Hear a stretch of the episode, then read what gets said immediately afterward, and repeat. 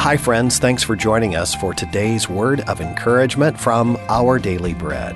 The devotional for today, entitled Encouraged in God, was written by James Banks. In 1925, Langston Hughes, an aspiring writer working as a busboy at a hotel, discovered that a poet he admired, Vachel Lindsay, was staying there as a guest. Hughes shyly slipped Lindsay some of his own poetry, which Lindsay later praised enthusiastically at a public reading. Lindsay's encouragement resulted in Hughes receiving a university scholarship, furthering him on his way to his own successful writing career. A little encouragement can go a long way, especially when God is in it.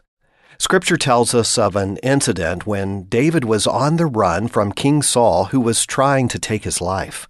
In 1 Samuel 23, Saul's son Jonathan sought David out and helped him find strength in God. Don't be afraid, he said. My father Saul will not lay a hand on you. You will be king over Israel. Jonathan was right. David would be king. The key to the effective encouragement Jonathan offered is found in the simple phrase, in God. Through Jesus, God gives us eternal encouragement and good hope. As we humble ourselves before Him, He lifts us as no other can. All around us are people who need the encouragement God gives. If we seek them out as Jonathan sought David and gently point them to God through a kind word or action, He'll do the rest regardless of what this life may hold, a bright future in eternity awaits those who trust in Him.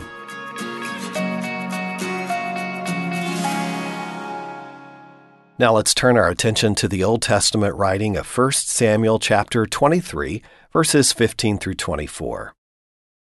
While David was at Horesh in the desert of Ziph, he learned that Saul had come out to take his life. And Saul's son Jonathan went to David at Horesh and helped him find strength in God. Don't be afraid, he said. My father Saul will not lay a hand on you. You will be king over Israel, and I will be second to you. Even my father Saul knows this. The two of them made a covenant before the Lord. Then Jonathan went home, but David remained at Horesh. The Ziphites went up to Saul at Gibeah and said, is not David hiding among us in the strongholds of Horesh, on the hill of Hachilah, south of Jeshimon? Now, your majesty, come down whenever it pleases you to do so, and we will be responsible for giving him into your hands. Saul replied, The Lord bless you for your concern for me. Go and get more information. Find out where David usually goes and who has seen him there. They tell me he is very crafty. Find out about all the hiding places he uses and come back to me with definite information. Then I will go with you. If he is in the area, I will track him down among all the clans of Judah. So they set out and went to Ziph ahead of Saul. Now David and his men were in the desert of Maon, and the Arabah south of Jeshimon.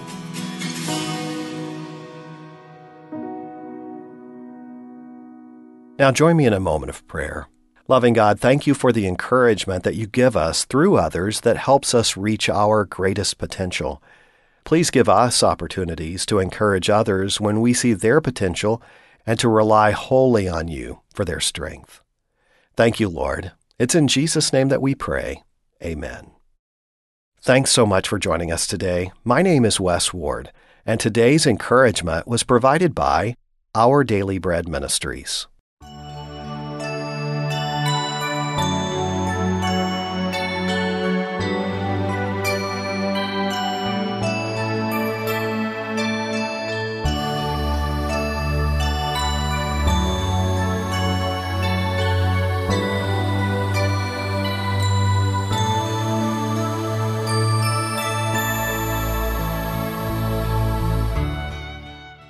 每日灵修，三月三日，经历神的话。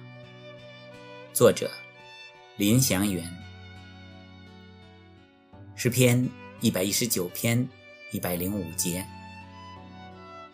你的话是我脚前的灯，是我路上的光。在希腊文中，神的话有两个不同的字，一个是 logos，就是神的道。是神永恒不变，安定在天的话，向人启示他的属性和工作。另一个字是 rima，也是神的话，但是有特殊针对性，只在不同处境中，神用某句经文对你说话，叫你深受感动，或者得着安慰、提醒、光照或劝勉等。是旁人感受不到的。我们常听见弟兄姐妹做见证，说：“当时我灵性低落，圣经这句话叫我感动很深，灵命得着提升。”也许这段经文你也读过，但没有这种感动。为什么呢？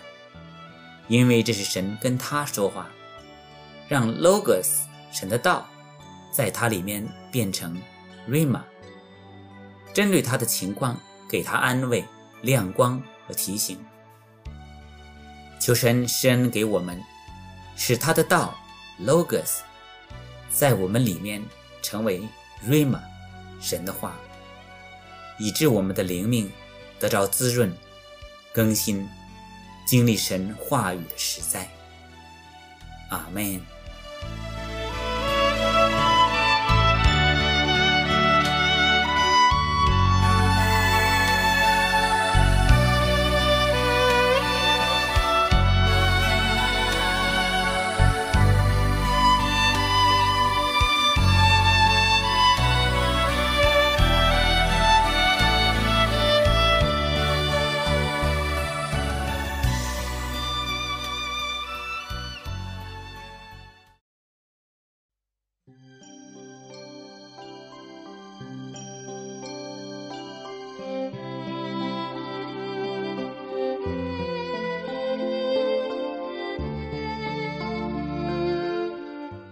亲爱的弟兄姐妹们，主里平安。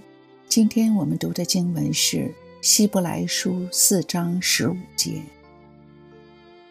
因为我们的大祭司并非不能体恤我们的软弱，他也曾凡事受过试探，与我们一样，只是他没有犯罪。我们一起来祷告，亲爱的救主耶稣基督。我们感谢赞美你，感谢你让我们成为一个被你祝福的人，使我们在世上有美好的生活盼望。本来在无尽黑暗深渊和罪恶漩涡中沉沦的我们，本应永远沉沦下去。可是你亲自降卑自己。成为比天使微小的人，体恤我们的软弱，承担我们的罪和刑罚，替我们赎罪，成为我们的赎罪祭。主啊，你既是祭司，也是祭物，你为我们成全了救恩。坐在主宝座的耶稣基督。求你塑造我们，成为愿意怜悯、关怀和帮助别人的祭司，使我们成为别人的祝福。